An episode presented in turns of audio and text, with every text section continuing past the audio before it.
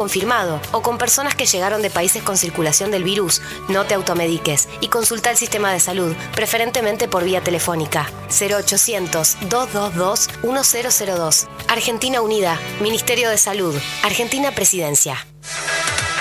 La radio pública, nacional, 95.1 FM. Snob.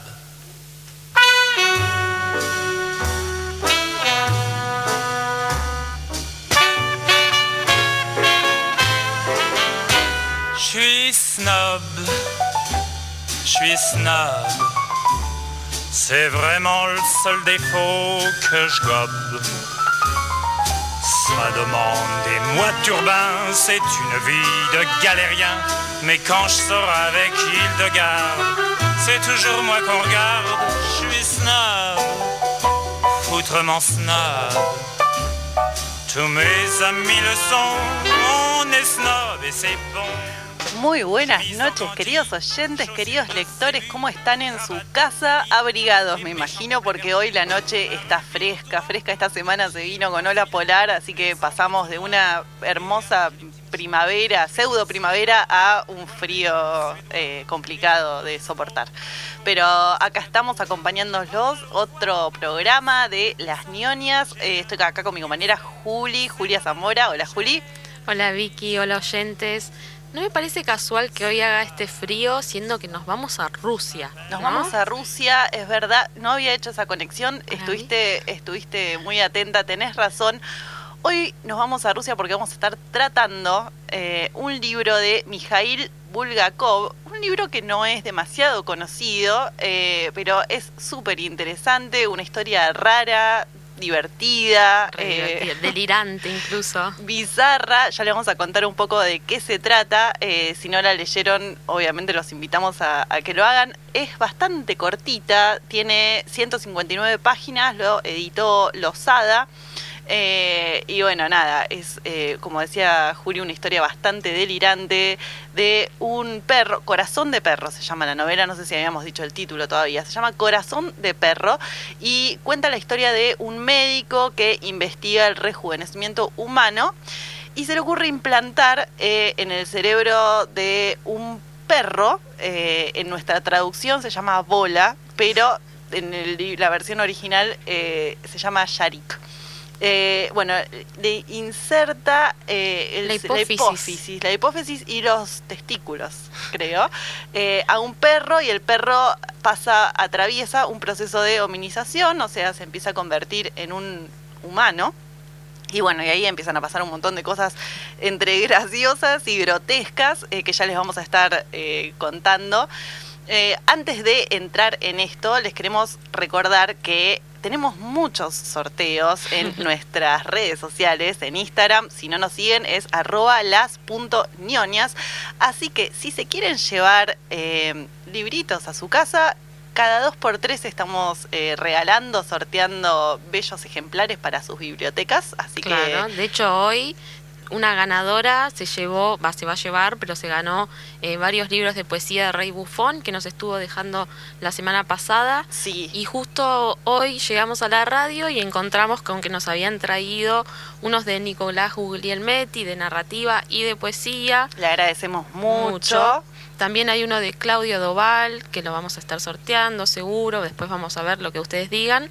Y otro que es Mi Bella Vista Querido, que lo estuvimos charlando el, el martes en la columna. El martes estamos haciendo una columna breve, cortita, recomendando libros, por supuesto, en el programa Tarde para Todo, que sale eh, de 17 a 19 horas con la conducción de Mariano Álvarez y Fabiola Natalio.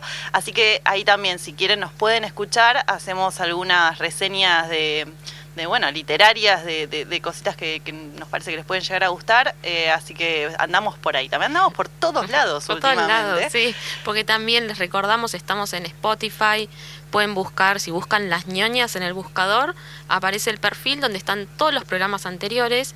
Y si buscan musiquita de las ñoñas, aparece nuestra playlist oficial del Me programa. encanta, yo la escucho siempre. Yo también, es hermosa. Eh, además, para, para no quedarnos cortos de propuestas, también tenemos un club de lectura. Eh, el- vamos a estar haciendo este mes el libro de el, el escritor Alejandro Zambra, eh, llamado Poeta Chileno. La novela que vamos a estar trabajando es una novela, una novela que salió hace muy poquito, que, que la editó Anagrama, se consigue en la mayoría de las librerías.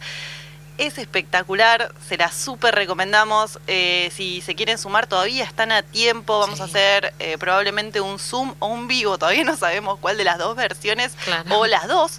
¿Quién Claro, dice? si se puede. Eh, pero bueno, ahí vamos a estar compartiendo un poco, eh, nada, nuestras, nuestras impresiones sobre este libro que realmente es muy lindo. Eh, yo sí. lloré en el final, cosa que no me pasa con todos los libros. Eh, este realmente me emocionó, me encariñé, me encariñé muchísimo con los personajes. Hay un gatito aparte que es como, ay, nosotras que somos fanáticas, no, sí. no podíamos. Se llama. Oscuridad, Oscuridad. Y bueno, nada, se, las, se las también porque es eh, muy, muy buena novela. Bueno, volviendo a un poco a lo que nos compete hoy, como les decíamos, vamos a estar hablando de este libro eh, Corazón de Perro, que se llama eh, el autor Mijail Bulgakov Ruso, obviamente. ruso, sí, eh, bueno, nació en Kiev el 3 de mayo de 19 1891. Y, Y y bueno, falleció en 1940. en ok. 1940 sí fue un escritor, dramaturgo y médico ruso de la primera mitad del siglo XX. Esta cuestión de que sea médico creo que tiene mucho que ver Sí. con eh, el tema de la novela, porque justamente uno de los protagonistas es médico, aquel que le implanta, eh, como decíamos, la hipófisis, la hipófisis al perro, Claro. eh, y que bueno, hace esta especie de experimento que después termina Termina muy, es muy raro, es, es muy, muy raro. rara. Y también le vamos a estar contando un poco sobre la película. Hay una película que de hecho está muy muy bien rankeada, después le vamos a, a decir bien la fecha en la que se, en la que se realizó, eh, que tiene la particularidad de ser prácticamente igual igual al libro, respeta los diálogos, respeta la- las imágenes, la verdad es que si uno la, la piensa eh, no se la puede imaginar de otra forma, que esto a veces no pasa, No. eh, siempre, a- generalmente se disocian un poco las historias, viste que las adaptan al, al cine como para, bueno, nada, porque a veces es, es complejo hacer una versión idéntica. Claro. En este caso te diría que es muy fidedigna. Y aparte también me, pare- me llama la atención que justo lleven esta novela a cine, porque es como todos queremos ver esa transformación de perro en humano. Sí. Y queda, queda muy bien, Queda lo muy resuelven muy bien, el perro actúa muy bien. o sea, es como, como muchas o sea, se jugaron, creo, Sí, haciéndola. Yarik o Bola. A mí, yo, a A mí me gusta Bola. A mí o sea, también. Bola me parece espectacular. No sé, el que. El, Pero a él no le que- gusta, ¿viste? El que tradujo la, la- la novela. ¿Cómo le puedo poner Bola? Bola. Bola. Eh, así que bueno, nada, ya vamos a estar metiéndonos de lleno en esta cuestión. Ahora nos vamos a escuchar un poco de musiquita y ya arrancamos de, de ahí, con todo, con, con, esta, con esta novelita que les traemos hoy. Ain't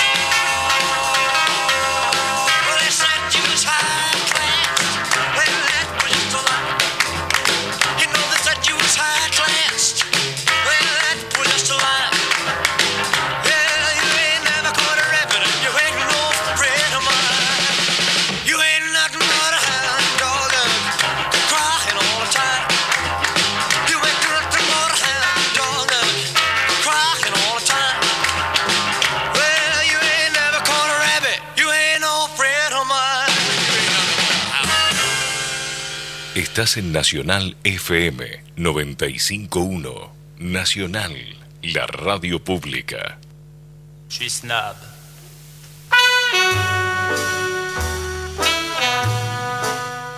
Bueno, acá estamos otra vez escuchando a Elvis, arrancamos con todo bien arriba. Eh, bueno, algo que no les contamos es que también hoy tenemos curiosidades de Rusia. Recién justo estábamos releyendo con Juli los datos de interés que les vamos a pasar y quédense hasta el tercer bloque porque son imperdibles. Claro, Eh, así como cuando tratamos Japón, hicimos curiosidades de Japón, Rusia, que es un país súper excéntrico, no, podía faltar. Son geniales, así que eh, estén con la oreja parada que les, les van a gustar. Bueno, vamos a hablar un poco de este autor, eh, Mikhail Bulgakov, que, como decíamos recién, eh, nació en 1891 en Kiev. Eh, bueno, y fue novelista, dramaturgo, estudió medicina, pero renunció a esa profesión en favor de la creación literaria. eh, y sus primeras obras son, digamos, narraciones eh, algo satíricas, comedias. Tuvo que enfrentarse a la crítica oficial por, eh, por su retrato favorable de un grupo de oficiales eh, blancos antibolcheviques durante la guerra civil y eh, la falta de un héroe comunista, digamos. Aunque las obras de este autor eh, tuvieron una gran popularidad, las autoridades le prohibieron publicar a partir de 1930 porque encontraban inaceptable la sátira de las costumbres soviéticas. Eh, y bueno, y su fama, digamos, no quedó establecida hasta años después de su muerte, o sea, post-mortem, después es- empezó a, hacer tener un poco más de renombre. Eh, y bueno, y sus obras, sus novelas, eh, teatro, su biografía, eh, empezaron a publicarse a partir de 1962, recién. Claro. También trabajó como periodista después de la guerra civil y en la Primera Mu- Guerra Mundial se ofreció como voluntario en la Cruz Roja y fue eh, como médico, ¿no? Y fue enviado a la guerra. Que fue herido y ¿qué pasó? Le empezaron a dar morfina para calmar, ¿viste lo mismo que decía Luján la otra vez? Sí. Que les empiezan a dar para calmantes, se hizo adicto. Y en 1926 relató, eh, sacó un relato titulado Morfina, donde da testimonio de su adicción. Un Ah, médico mirá. adicto a la morfina. Lo podríamos haber nombrado en nuestro especial de drogas, lo dejamos afuera, ahí va. Habría Eh, que leerlo. Pero bueno, hoy no vamos a estar hablando de ese libro, vamos a estar hablando de una gran novela eh, que se llama Corazón de Perro.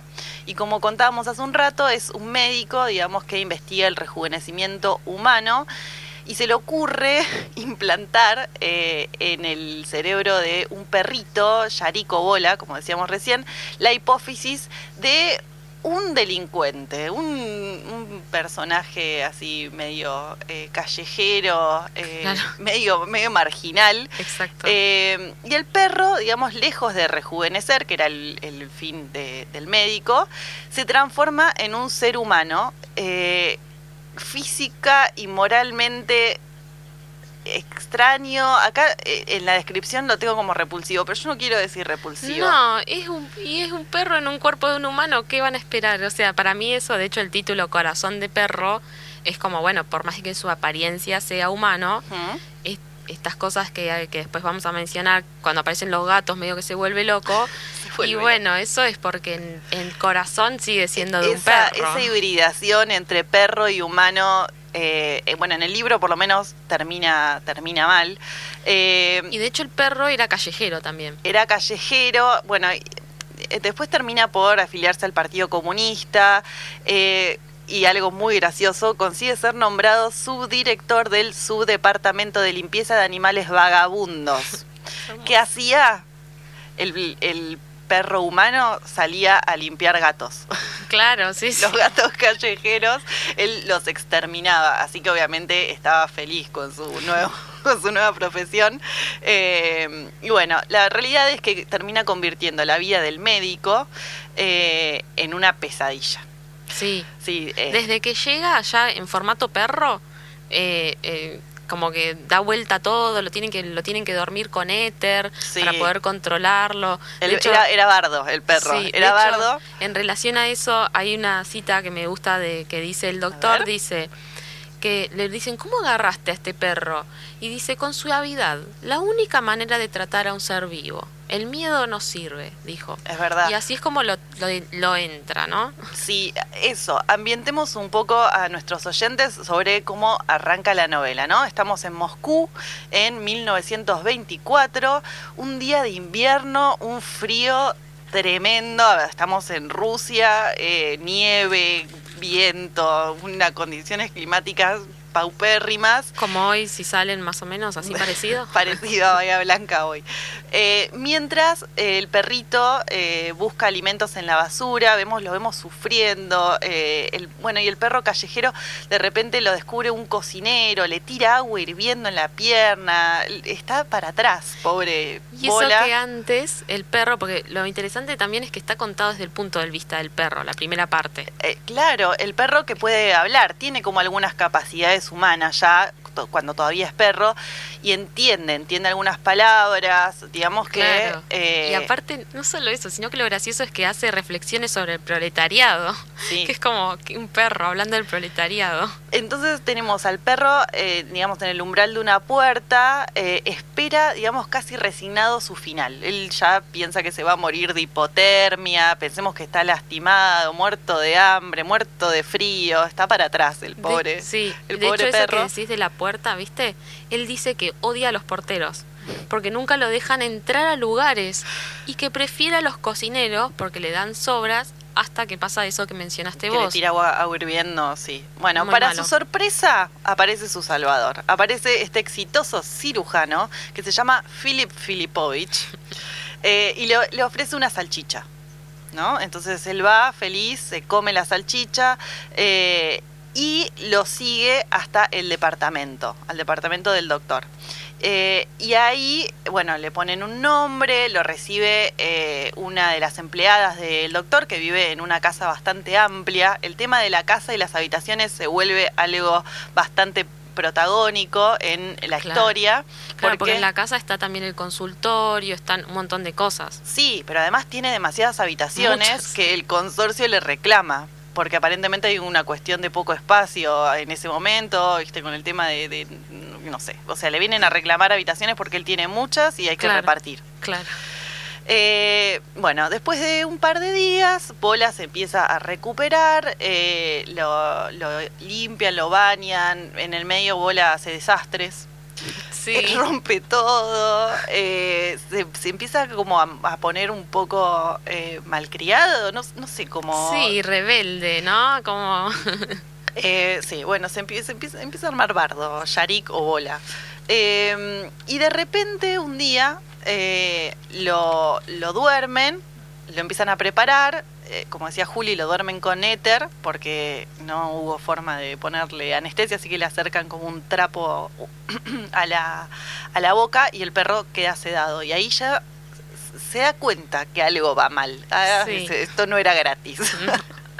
No por nada me recibieron a, a esta, en este hogar. No, no, no. Eh, entonces, eh, vamos a, a avanzar un poco en la historia. Lo operan al perrito, lo operan eh, y le insertan eh, la hipófisis y los testículos de este humano. eh, y bueno, nada, se recupera bien eh, y empieza a desarrollar algunas capacidades. Claro, de hecho, a ver, tengo anotado algunas cosas. Dice que las garras las cambia por uñas, ¿no? Como para el proceso. Después, en vez de decir guau guau, empieza a decir uh, como uh, como cosas más humanas, ¿no? Y después hay un alar- alargamiento de miembros.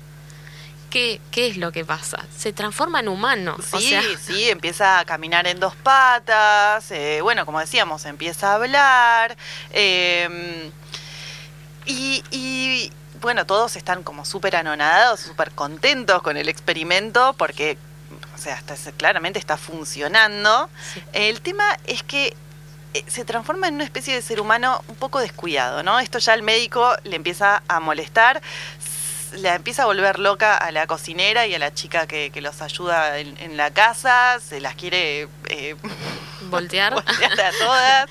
como de un Eh, perro. O sea, como viste que los perros te agarran la pata. Se empieza a poner, sí, sí, se empieza a poner exigente con la comida también, empieza a tomar un montón. Empieza a tomar, empieza a fumar. te pone a tocar instrumentos. es como que todo.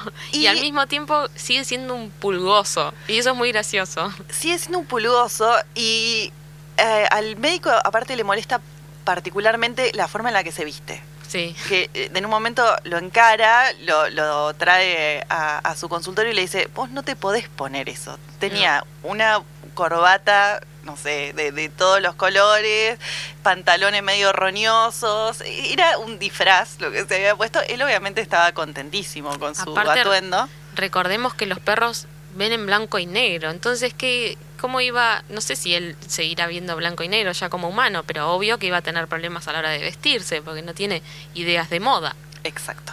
Eh, entonces tenemos a este bola eh, roñoso eh, y en, su en un momento pide un eh, documento de identidad. Exacto. Me encanta ese momento en el que empieza a reclamar por sus derechos. Incluso empieza a decir como que fue una gran irresponsabilidad la operación. Que él no la que pide. no la pide y aparte dice, ¿y si yo me hubiese muerto? Entonces es increíble cómo eh, eso, ya siendo humano, puede reclamar por sus derechos, pero hasta de cuando era perro también. Eh, entonces, sí, él pide el documento de identidad. Acá estoy leyendo el nombre y ya me río. Eh, él decide llamarse Poligraf Poligrafovich Sharikov. O sea, claro, porque él era Sharik. eh, Claro. Y, y elige este nombre, Poligraf Poligrafovich. ¿Viste que tienen esa cosa los rusos que es como que se repite el nombre pero se modifica después? Pero creo que, en- que en esta historia lo llevan al absurdo, ¿no? A que suenen graciosos los nombres. Ya de por sí es gracioso que se Sí. nombren así, pero... Comparto. Eh, bueno, entonces el profesor, eh, el, el doctor, tiene un ayudante, el profesor Bormental, que es como su, su ayudante en las operaciones y demás. Le tratan de empezar a enseñar a eh, Yarik o Bola eh, modales. Se pudre todo. Se pudre todo, no hay caso. Medio que lo tienen que extorsionar, todo es por las malas con, Sí. con bola porque no le entran las balas, no quiere saber nada, todo lo cuestiona, se pone muy, muy rebelde. Sí, es verdad. De hecho, en un momento a mí me parece súper interesante cuando empieza a hablar del proletariado y un montón de cosas, porque eh, en contraste, el médico, digamos que lo agarra, era contrarrevolucionario, que es alguna palabra ahí que va dando vueltas por el texto, eh, y el perro, entonces, eh, él como que también lo cuestiona, cuestiona sus cuestiones ideológicas. Exacto, porque él dice que, eh, digamos, él se burla de los modales porque los considera una reliquia del zarismo y no tiene ni cinco de ganas de ayornarse a eh, las buenas costumbres de- Claro. de, la época. O sea, rechaza afeitarse, rechaza vestirse como le piden, empieza a insultar Sí, empieza a insultar como loco. Bueno, y todo esto al, al doctor, o sea, al dueño de la casa, quien lo aloja, lo vuelve loco. De hecho, en un momento el doctor dice algo eh, que dice, "Ay, che, ¿qué? Porque como que le molesta todo lo que es medio eh, así desprolijo, digamos. Sí. Es como muy conservador, muy de las apariencias, muy así. Y en un momento el doctor dice, che, ¿acaso Marx prohibió que pongamos alfombras arriba de las escaleras? Por, como diciendo, no cuesta nada, no me ensucian el mármol, ¿viste? Y es como que todos los detalles esos le preocupan mucho y este humano perruno es un desastre. Es un desastre. En un momento se inunda el departamento. ¿Qué pasa? Eh, Yarik se encierra adentro de un muy baño. triste eso. Esa escena, no, bueno, a mí me causó mucha gracia. Ay, Se encierra dentro del baño, ¿por qué? Porque ve un gato. Y se vuelve loco con el gato, lo quiere agarrar, lo quiere, lo quiere, lo quiere comer al, al gato y eh, no sé qué pasa que rompe la canilla, el grifo, de empieza a salir agua como loco. El pobre que todavía no domina bien los picaportes y demás, Eso. no sé qué traba pone y la cuestión es que empieza a salir agua debajo del baño y se le inunda todo el departamento. Ya En el medio no sabía ni siquiera prender la luz, o sea que también estaba a oscuras en el baño. Es como que aparecen todas esas cosas de, de, digamos, la adaptación que no tuvo. Sí, que es entre, entre gracioso y grotesco Claro. eh, y, y- y nada, ves esta transformación porque en un momento vos pensás, bueno, ya está, la tiene atada, ya es un, un humano completo, pero no, le empiezan como a saltar esas cuestiones de, de- de perro eh, que, que nada, no, no, no, no terminan bien nunca. Bola se pone re quilombero. Sí, sí. Bormental le suplica. El, ayudante del doctor le suplica al profesor que le permita envenenar al perro con arsénico eh, y el profesor se horroriza, le dice que no, que de ninguna manera, eh, le explica que las partes humanas provienen de una persona, bueno, este delincuente que decíamos recién, que era un borracho sin hogar, que era simpatizante de los bolcheviques y que ellos son en realidad todos los responsables de los defectos de Yarik. Claro. Eh, entonces, ¿qué, qué pasa? Bormental sugiere que se repita la operación, eh, pero empleando el cuerpo de un genio. claro. Vamos a probar, pero Como que el problema era ese. con otra versión. El profesor otra vez se opone y explica que la operación estaba destinada para mejorar la raza humana. Eh, y, y bueno, nada. eh, ¿qué, qué pasa? Eh, se empieza como a poner más combativo eh, Yarik y, y, y ¿qué, con- qué consigue? Consigue el trabajo este que les contábamos recién eh, para matar, al, matar gatos Claro. eh, para, para controlar, digamos, la superpoblación de gatos que hay en Moscú. Así que de repente lo vemos con un trabajo, vestido de uniforme, eh, súper emocionado, recorriendo las calles Y agarrando. sacando de a seis gatos, así es un quilombo de ruidos y cosas. No, no, es espectacular. Y bueno, no les queremos spoilear el final. Básicamente la historia es esta que, le- que les acabamos de desarrollar. Es muy divertida, es cortita, se lee rápido y es algo distinto a lo que les Sí. veníamos trayendo siempre como para que eh, conozcan también algunas novelas que, que quizás eh, no, no están tan al- a la mano en una librería. Tal cual. Sobre todo encima, siendo que en Rusia hay un montón de escritores talentosísimos, es lógico que algunos queden afuera. Yo sabes que me quedé pensando también que para mí tiene eh, mucho que ver, eh, o sea, es como una parodia de todos estos experimentos médicos que se hicieron, incluso, viste, durante el nazismo, esto de experimentar con los cuerpos para mejorar la raza o lo que sea. Bueno, creo que en esto, eh, eh, bueno, es eso, es una burla o una Sí. parodia, pero también habla mucho de, de- de la situación de la época. De ¿no? hecho, van pasando pacientes diferentes por el consultorio del doctor eh, que han han tenido otros eh, otras intervenciones eh, similares. Sí. Eh, a uno, no sé, que le habían eh, puesto para porque tenía problemas de erección, por lo visto. De hecho, y sí, cae y con un montón de revistas de pornografía y diciendo que, que hacía 25 años que no disfrutaba tanto, que no la pasaba tan bien. No sabemos bien qué le dio, porque dice eso como el Sí. resultado, ¿no? Fue como un chequeo. no, son como ventanitas, nos van Claro. mostrando otras otras operaciones, pero no, no nos desarrollan la historia por completo. Después hay una señora también. Que miente sobre que su edad. miente sobre su edad, pobre, le pegan un... Dice que tenía, pone, llega con un ve- uy, perdón, como con un velo en la cara y dice, tengo 35. Y tenía como 50. Señora, no me haga perder el tiempo, la, la Sí, sí. Eh, bueno, nada, así que eh, está, está muy buena. Y si eh, no tienen ganas de leer el libro, pasemos a la película, que está disponible en internet, no les vamos a decir dónde, tengan ahí la, la- el Google a mano, la van a encontrar eh, bastante fácil. Está súper bien calificada, estamos viendo acá en, en el la calificación de IMDB es de 8.9, es una de las películas mejor rankeadas del cine. Eh, el director es Vladimir Borko eh, y dura dos horas Y 10. y 10 más o menos. El año en la que en la que salió es 1988, es una película en blanco y negro, pero la verdad es que no, no molesta, está, está muy buena. Eh, y el director, este que les decíamos recién, Borko, es eh, un director de cine, guionista, productor y político ruso de origen ucraniano y eh, está reconocido como artista del pueblo de la Federación Rusa. Bueno, en- estudió en Kiev en 1969, después, bueno, fue asistente de dirección, tiene una carrera eh, cinematográfica bastante interesante Así que si no lo conocen, también es una puertita de entrada para ver eh, un poco de cine ruso, que nunca viene mal conocer algunas. Sí. De hecho, la peli arranca con una mujer yendo al cine y eh, que decía, para ver, tengo anotada una cita, ¿dónde está? bueno, ahora me fijo. Dice, el cine es el único consuelo que una mujer tiene en la vida. Y aparece como la- una escena inicial de la, de la película, esta mujer en el cine muy conmovida. ¿viste? Y el resto mirándola.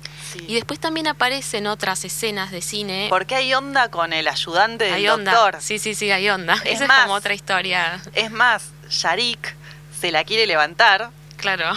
casi que se casan, no Sí, sé sí, si sí. te acordás, casi que se casan, hasta que de repente eh, Bormental, es el ayudante, se da cuenta de esta situación porque Sharik la lleva a, la casa, a la casa del doctor, y ahí se pudre todo otra vez, ahí lo quiere asesinar directamente, lo agarra y lo estampa contra la pared y le an- anulan el incipiente matrimonio que ya estaba ahí por consumarse Claro. y le dice, no, no, Sí. le había rementido aparte. Eh, Yarik a la chica, no sé qué, le- qué, qué bolazo le había mandado para que se case con él. Claro, sí, sí, la, la, la engatusó, digamos. Y ahí, bueno, pobre, le cuentan la realidad y la chica sale huyendo, despavorida. Eh, pero bueno, esto ha sido un, un breve resumen de eh, este libro y película. Eh, y vamos a hacer una breve pausa, volvemos y les tiramos unas datas rusas muy interesantes.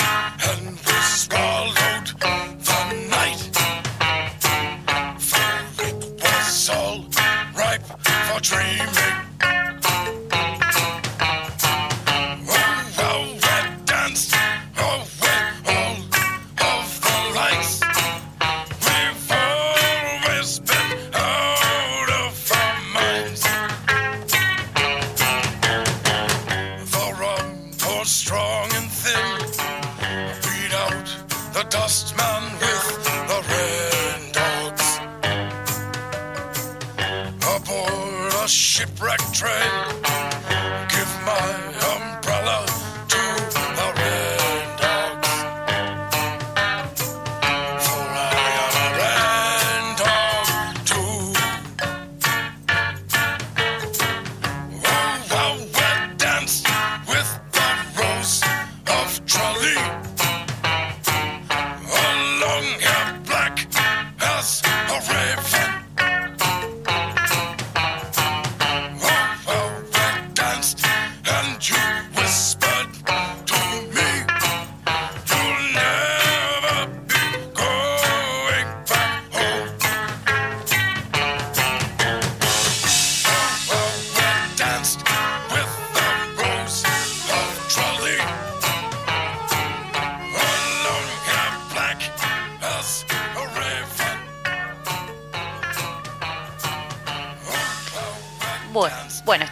Estamos acá. No sabía si estábamos al aire o no, pero estamos otra vez acá.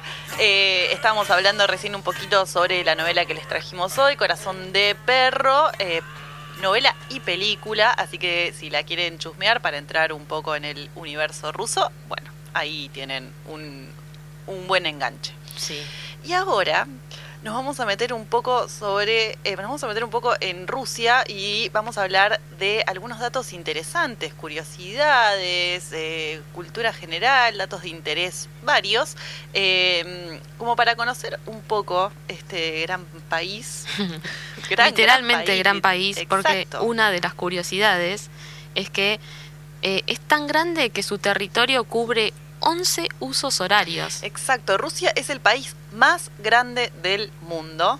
Eh, ocupa la séptima parte de la superficie terrestre del globo, o sea, de- del mundo, y eh, es un país tan extenso que sobrepasa los límites de los continentes. Eh, cubre aproximadamente 17 millones de kilómetros cuadrados y es casi como Plutón. De grande, tremendo. Después, a ver qué más.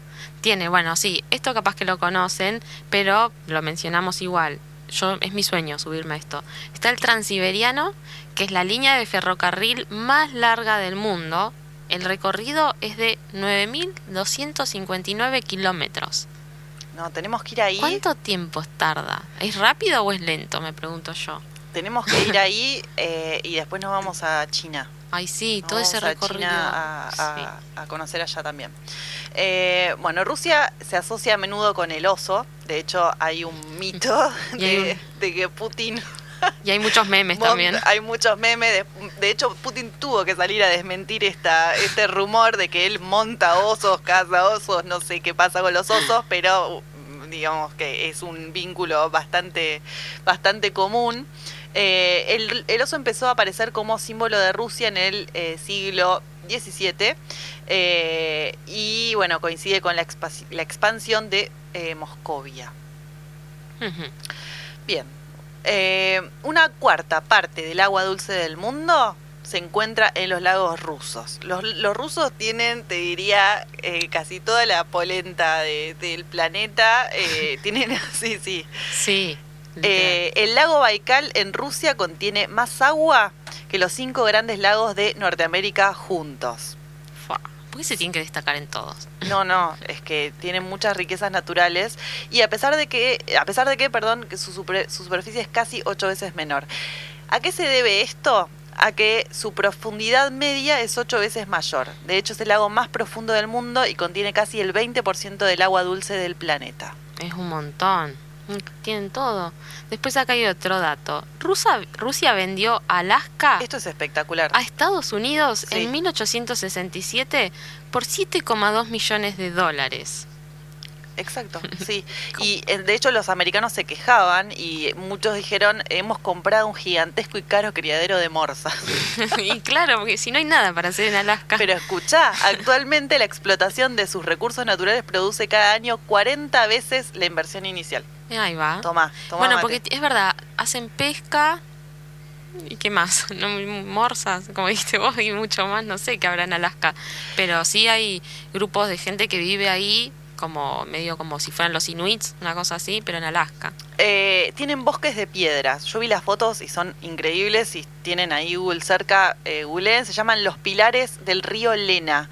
Eh, y están al lado del río y son, son como pilares de piedra altísimos. Eh, son torres de más de 150 metros de altura eh, y se extienden a lo largo del río en una distancia de aproximadamente 80 kilómetros. Muy bien. Es una locura y la verdad es que están buenísimos para, para mirarlos. Después, eh, la costumbre de beber vodka en Rusia es muy antigua y se debe básicamente a que hace mucho frío, necesitan una forma para calentarse, sobre todo porque en su momento no había calefacción, viste que allá hay un tema que no sé si hay gas natural y todo eso, entonces empezaron a tomar. Sí, y bueno, digamos que eso se- es la cultura Se alcohólica le fue de las manos, se le fue de las manos, se extendió hasta hoy porque hoy sí tienen calefacción, pero se sigue consumiendo mucho vodka y el 20% de los rusos, los hombres, se muere por causas relacionadas al consumo de alcohol. Es mucho, Es un montón. sí. Eh, bueno, y esto, en contra de lo que piensan algunos, eh, fue Rusia y no Estados Unidos la primera nación que mandó un hombre al espacio. Sí, de Eh, hecho est- esta es la, la, la conocidísima carrera espacial, medio que se estaban midiendo a ver quién llegaba Sí, primero, las ganaron, potencias. ganó Rusia. Y otro detalle es que, por ejemplo, si bien los astronautas se les llaman así a los de Estados Unidos, pero a los, a los astronautas rusos se los llaman cosmonautas. Apa, Nombres vos. distintos tienen. Bueno, de hecho, eh, es Sputnik, hablando de... claro. Está muy vigente, el Sputnik 1 fue el primer satélite artificial que orbitó alrededor de la Tierra y se lanzó el 4 de octubre de 1957, o sea, plena Guerra Fría. Exacto. Eh, bueno, esto, esto me causó gracia. Uno de los platos más típicos del país es la ensalada rusa. Que no la hacen como la hacemos nosotros, ¿no? Eso yo pensaba, le pondrán mayonesa. No, no creo que exista la mayonesa allá. de- Para mí- me parece que yo una vez lo googleé y nada que ver era, Es ¿eh? que igual allá no se llama así, se llama la ensalada Olivier y tiene el nombre de un chef belga que la inventó mientras eh, laburaba en San Petersburgo. Ah, Eh, Rusia también tiene el lago más contaminado de toda la Tierra, el lago Karachay, donde dicen que una sola hora de exposición eh, te mata. ¿Aposta? Sí, te mata. ¿Por qué? Porque durante años se usó como vertedero de desechos radiactivos. Claro, sí, como nos ha pasado a nosotros también con el riachuelo, cosas así. Y este me encantó. El metro de Moscú es uno de los sistemas de transporte más asombrosos eh, gracias a sus monumentales estaciones. De hecho, se lo conoce como el Palacio del Pueblo. Esto también, googleelo, Sí, son vayan a buscar las imágenes. estaciones. Son de locos. Una cosa preciosa. Pasa algo muy parecido en Berlín. Tienen hermosas estaciones, podríamos ir a Alemania en algún momento. eh, re lindo eso. Y este, escucha, al parecer Moscú es la segunda ciudad del mundo con mayor número de millonarios por número de habitantes. La primera, ¿cuál es? Nueva York. A ver, ¿qué otro datito tenemos acá? Eh, Ah, bueno, pará. Y con estos millonarios, ¿qué pasó? Por- Tienen mucho tráfico en la capital. Eh, ¿Qué se puso de moda? Alquilar ambulancia para poder circular más rápido. ¿Qué? Ajá, los millonarios alquilan ambulancias y van ahí. No, yo siempre sabes que pensé como que poner los policías tendrían que funcionar como taxis en algún punto, los patrulleros. Pero después también pienso que qué miedo subirte a un patrullero con un policía, pero como para hacer un poco de labor social, ¿no? Ah, ya que es tan caro. un Uber de policías. Claro. Eh, bueno, después, el videojuego Tetris es una obra del programador ruso. eh, lo inventó en 1984. De hecho, se ve al inicio de la partida, aparece la imagen de la Catedral de San Basilio. Claro, y de hecho, eh, una de las, de las músicas que van a elegir hoy, que, van a escuchar hoy, perdón, es de una banda rusa que se llama Human Tetris, que debe ser por esto también. Para ir redondeando un poco, el punto más frío de la Tierra se encuentra acá. Y es Oymika, hoy no, Oymyakon. El 6 de febrero de 1933 alcanzó la temperatura de menos 67,8 grados. ¿Qué? O sea, sí, ¿Se no puede eso? Bueno, y por último, así un, un- un- un nombramiento, ya que el personaje de, nuestro, de nuestra novela es un perro, no queríamos dejar de lado a Laika, No. la, la única primera perra espacial soviética que fue el primer eh, ser vivo en orbitar la Tierra. Se murió lamentablemente en el espacio, Pobre Laika. pero es muy interesante porque, bueno, antes de todo esto lo estuvieron preparando, había tres, dos perros más, digamos como que, era- que eran los postulados para ir al, al espacio, eh, y bueno, terminó yendo Laika, que después se terminó hablando de ella como Laika la perra voladora, eh, cosas así, incluso aparece, sí, sí, de hecho incluso aparece en canciones, Masacre, que es una, no me gusta mucho, pero es una banda argentina, tiene un tema sobre Laika, se llama Laika, no sé, Laika se va, eh, después eh, también en un disco de go- gorilas creo hay una mención a Laika, Rocket Dog. sí, esa, claro. La versión, en serio se llama así. Yo estaba pensando en la versión de Elton John. Claro, se llama Rocket Dog o, no sé, o algo así. O, o me lo metiste y me, me- me influenció.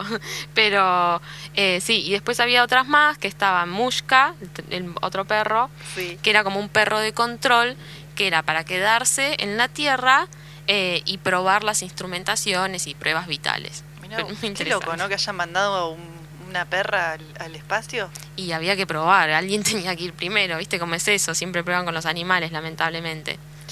Bueno, le agradecemos su labor heroica a, a Laika. Eh, vamos a hacer una breve pausita y después volvemos con un poco más de películas que tenemos para ustedes, algunos eh, escritores también rusos, eh, un par de poemitas y ya casi que se nos fue el programa. Sí.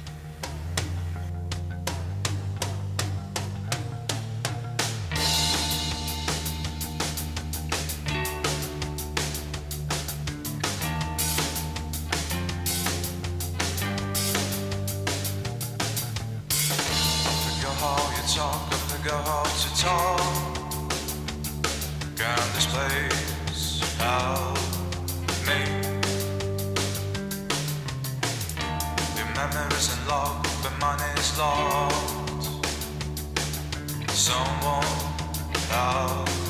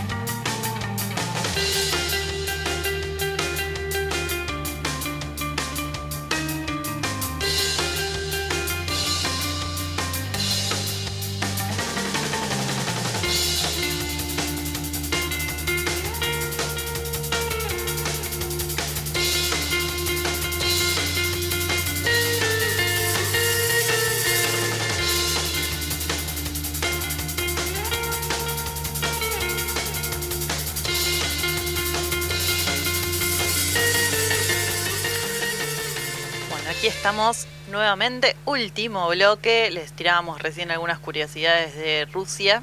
Claro. eh, bastante divertidas.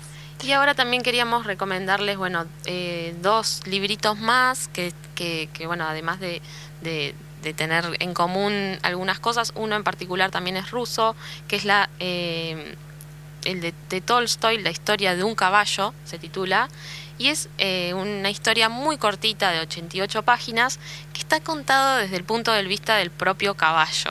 eh, lo cual es también muy, muy llamativo, porque encima el caballo lo que hace es que hace reflexiones sobre las cuestiones humanas, es como que él tiene inquietudes, lo que no entiende, eh, y, y confronta algunos prejuicios eh, en relación a las apariencias o al rechazo de quien no se acostumbra a los moldes. Pero bueno, es muy interesante que- porque hace esto, toda una reflexión sobre la humanidad siendo un caballo, digamos. Eh, es muy cortito, 88 páginas, Tolstoy. Sabes que yo arranqué a leer a Tolstoy varias veces, eh, que quise leer eh, a Ana Karenina, la Claro. novela más eh, famosa, y no, no, nunca aparte la es puedo re terminar. largo, Nunca es la puedo largo. terminar. Sí, después Es- está lo Guerra y Paz, hay Sí, muchos libros famosos bueno. de, de este autor.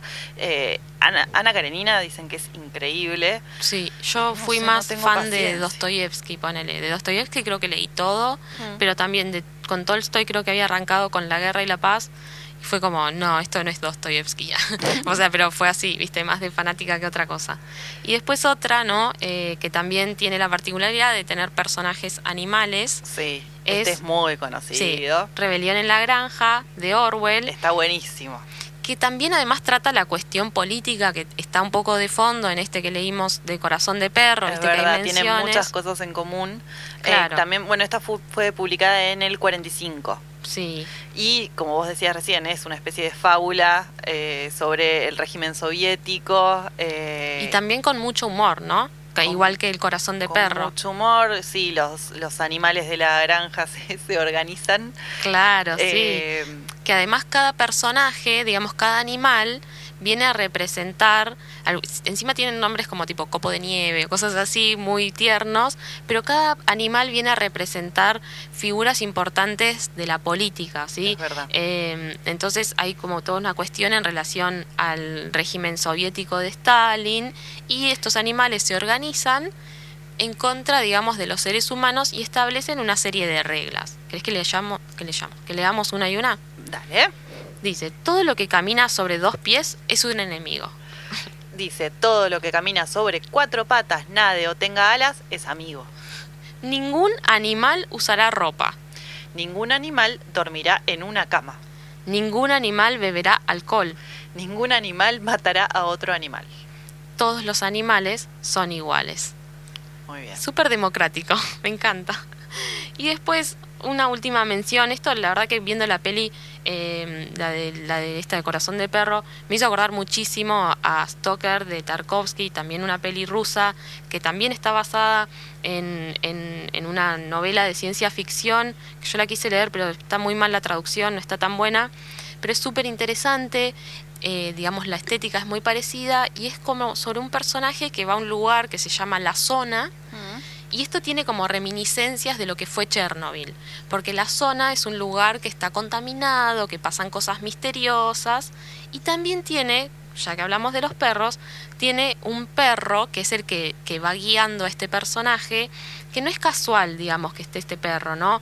Porque... eh, en un momento está descansando al lado del personaje. De hecho, hay una imagen muy conocida del perro y el, y el, y el hombre tirados como en un laguito, muy lindo. Y el perro empieza a hacer el recorrido con esta persona.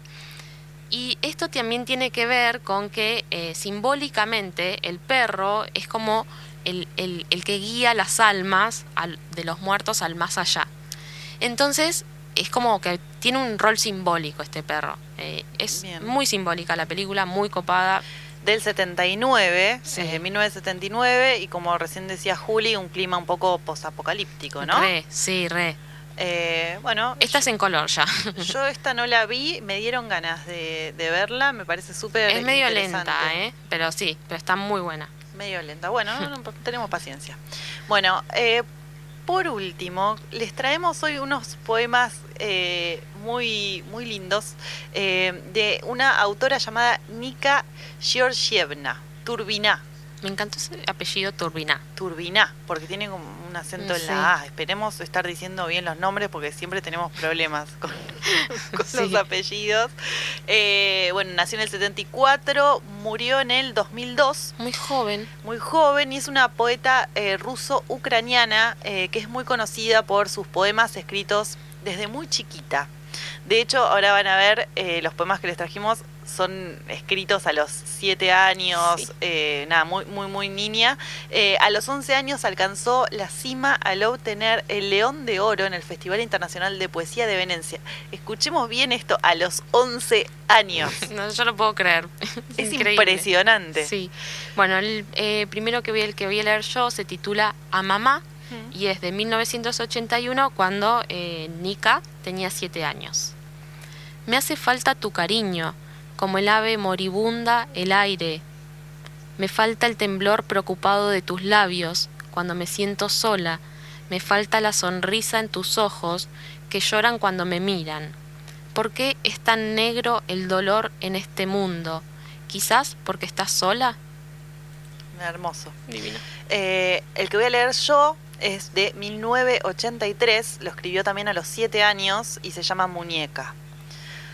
Dice, soy como una muñeca rota, Olvidaron colocar en mi pecho un corazón. Inútil me abandonaron en un oscuro rincón. Soy una muñeca rota. Solo oigo al amanecer el suave susurro del sueño. Duerme, querida, largamente. Los años vuelan. Cuando despiertes, la gente otra vez querrá tomarte en sus brazos, arrullarte, jugar. Tu corazón latirá. Solo da miedo esperar. Hermoso. Yo voy a poner a mis hijos ahora cuando vuelva a mi casa A escribir poesía. escribir poesía, a ver si tienen este talento que nunca descubrimos eh, y a ver si, si se inspiran, así me escriben estas cosas tan lindas. ¿Sabes No, que no yo me acuerdo creer. que, eh, a ver, no sé cuántos años tenía, pero tenía en primaria taller de escritura y la reflejaba, me encantaba, porque aparte la profesora nos traía a ponerle, no sé, eh, un cuento o algo de Cortázar y nosotros teníamos que seguir la estructura, pero pero no, hacer lo propio. Y a mí me gustaba mucho, es muy lindo, la verdad, escribir de cuando sos chico y, y, y no, no juzgas sobre vos mismo o no tenés miedo a que alguien diga que lo escribiste es una mierda, básicamente. Es verdad, es verdad. Eh, bueno, esto fue un, un breve repaso sobre eh, el mundo ruso. Les trajimos un poquito de todo. Me encantó, me encantó explorar un poco este, este país. Eh, bueno, nos gustó mucho. Ya se nos fue el programa. Recuerden que eh, tienen todos los otros episodios cargados en nuestra carpeta de Spotify por si se tentaron o quieren chusmear un poco más eh, sobre reseñas literarias. Eh, recuerden también que ahora estamos los martes en Tarde para Todo de 17 a 19 horas. Generalmente salimos sobre el final del programa también trayéndoles algunas propuestas sobre libros. Y, y bueno, y que estamos en redes sociales. Probablemente dentro de poquito estemos largando otro nuevo sorteo porque nos gusta eh, engordar un poco sus bibliotecas. Eh, así que nada, están todos invitados a participar y también están invitados a participar a nuestro club de lectura. Acuérdense, vamos a estar trabajando el libro de Alejandro Zambra, eh, llamado Poeta Chileno, que eh, también se las súper, súper recomendamos. Sí.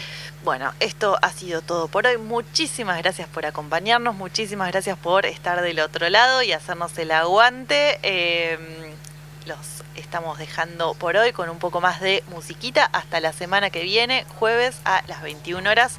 Adiós.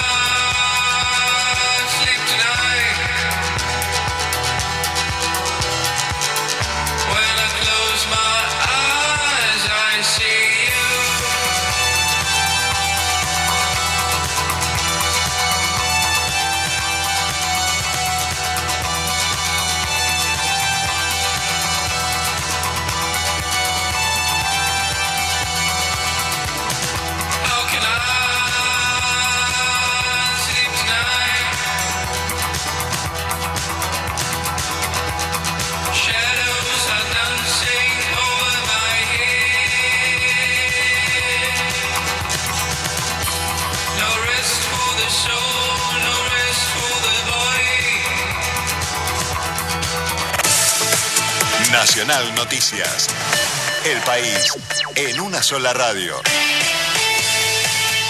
Hora 22 en todo el país. El gobierno nacional sorteó 1.126 lotes en nueve provincias en el marco del programa Procrear 2. Los terrenos se encuentran distribuidos en Buenos Aires, Catamarca, Chubut, Córdoba, Entre Ríos, Formosa, Neuquén, Santa Cruz y Santa Fe. Cada familia ganadora podrá acceder a un crédito hipotecario de hasta 4.300.000 pesos para construir su vivienda en el lote asignado. El sorteo, del cual participaron 12.400 inscriptos, fue supervisado por una escribana pública y transmitido por la TV pública para garantizar la transparencia del proceso. La ley IBE está vigente en Córdoba a pesar del pedido de suspensión de un fiscal general. Lo aseguró la abogada